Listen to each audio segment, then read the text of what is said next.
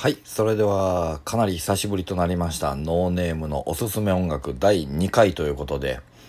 え1回目からかなり間が空きましたので、もう2回目はないのではないかと思われていたのですが、えー、まったりとですね、あのー、マイペースで、ね、急ぐことなく上げていきたいと思いますので、今回第2回をですね、行っていきたいと思います。で、前回ね、あの、皆さんに紹介したね、超有名バンドニルバーナ。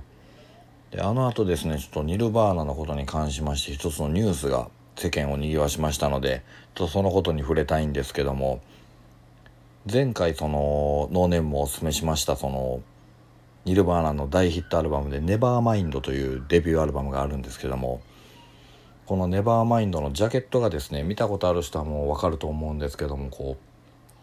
全裸の赤ちゃんが泳いでるんですよね。でもう全裸であそこの部分ももう丸出しなんですけどもその泳いでる赤ちゃんの目の前に1ドルですかねこうお金があってそれがこう釣り針で引っ張られてるんですよね。でこう赤ちゃんがそのお金に目がくらんで泳いでいるというようなこう社会風刺となっているんですけどもでこれがですねあの30年前のアルバムなんですけどそのアルバムのジャケットに写っている赤ちゃんがですね今頃訴えたんですね、えー、児童ポルノだと。まあ言ったら自分の何ですかね許可を得ていないみたいなことですかね。まあ親御さんとどんな話があったかもよく分かんないですけど多分親も別にそんな認めてないよって言ってるんですかね。分かんないんですけども30年経った今ねあの赤ちゃんがニルバーナを訴えるってなんかこう微妙な気持ちになりましたね。で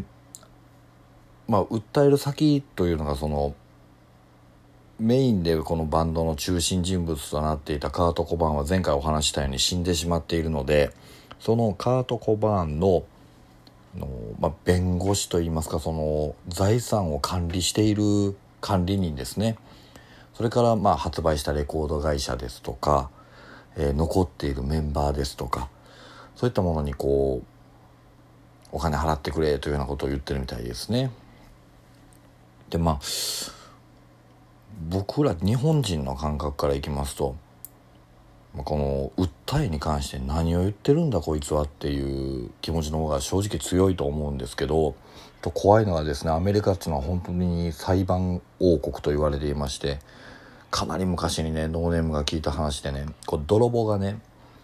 屋根の上に登ってその家に入ろうとした時にこうちょっと屋根の一部が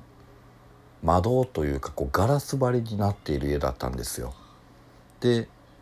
まあ泥棒としては屋根に登ってそこにこうガラスがあるとそこから中に人がいるかなとか、あのー、そこから入れないかなとか思ってこうそこの上に乗ったんですよね。そしたらそのガラスが割れてしまって泥棒が下に落ちて、まあ、腰を強く打ってでまああえなく御用となったんですけどもこの泥棒が家主を訴えたんですよ。何を言ってるんだと思いません？そのそんな人が乗ったぐらいで潰れるような屋根の作りが悪いっていう謎の訴えを起こしたんですけどでまあいろんな世界にねまあちょっと何言ってるんだこいつみたいなやつらは必ずいるんでねこの訴えを起こした泥棒自体はもう泥棒をするような、えー、人間性の人ですしあまり思わないですが怖いのがですねこれが裁判としてきっちり受理されてもっと怖かったのがこの泥棒が勝訴したんですよ。家主は泥棒に狙われて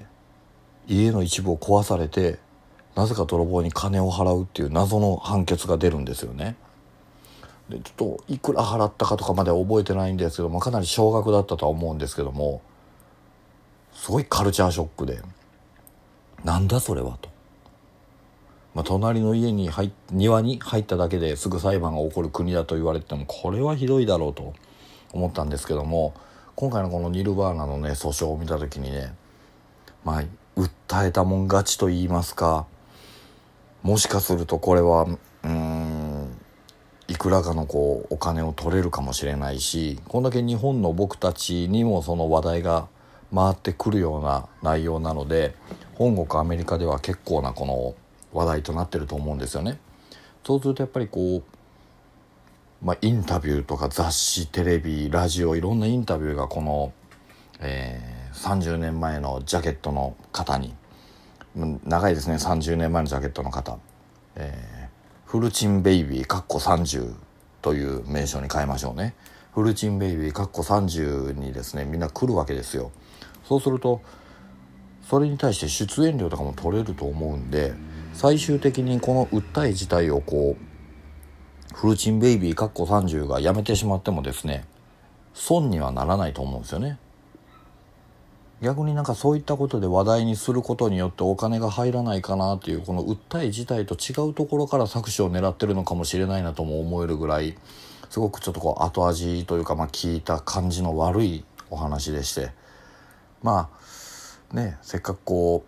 うロックの殿堂にも入っているこうニルバーナがですねこういったことでちょっとこう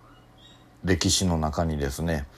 えー、泥がつくことを私個人は嫌っていましてですね是非この訴訟はですね頑張って跳ねのけていただきたいと考えています。でこの続報っていうのがね今後出てくるかどうか分かんないんですけどもね何か情報が入りましたらねこのウェブラジオの方でもノーネームの方からこう伝えさせてもらいたいと思いますのでで皆さんもよかったら動向の方ちょっと注意してくださいね。で今回ね第2回ね、あのー、紹介しようと思ったバンドがあるんですけども、えー、この、えー、録音配信というのが12分までしかできなくてですね現在このねフルチンベイビーかっこ30のお話をすることで7分を費やしてしまっているんですよね。そうしますとこの残り5分で新しいバンドを紹介することになるんでこの新しいバンド紹介っていうのは第3回にちょっと持っていきまして、えー、ちょっと予告だけね。次はですねクランベリーズというあの女性ロック女性ボーカルのロックバンドですね。残りのメンバーは男性です。このバンドを一応紹介したいなと思っていたので第3回でそれは紹介したいと思います。でもしよかったらね第3回の配信前にですね、えー、クランベリーズの中の、まあ、ビリーブでしたかね。そういう有名な曲がありますのでそういった曲なんかをこう聴いといてもらえればちょっとお話自体が第3回聞いた時にあなるほどなと思って聞いてもらえる部分もあると思いますので、えー、ちょっとこう予告というのをさせていただきますんで、まあ、今回はですねちょっと急遽入りました「ネバーマインドのこうジャケットの、えー、フルチンベイビー」かっこ30のお話で終わってしまいましたが一応まあロックのお話ということでえー、今回はこれで終わらせていただきたいと思いますのでよかったらまた第3回も聴いてください。ではまたありがとうございました。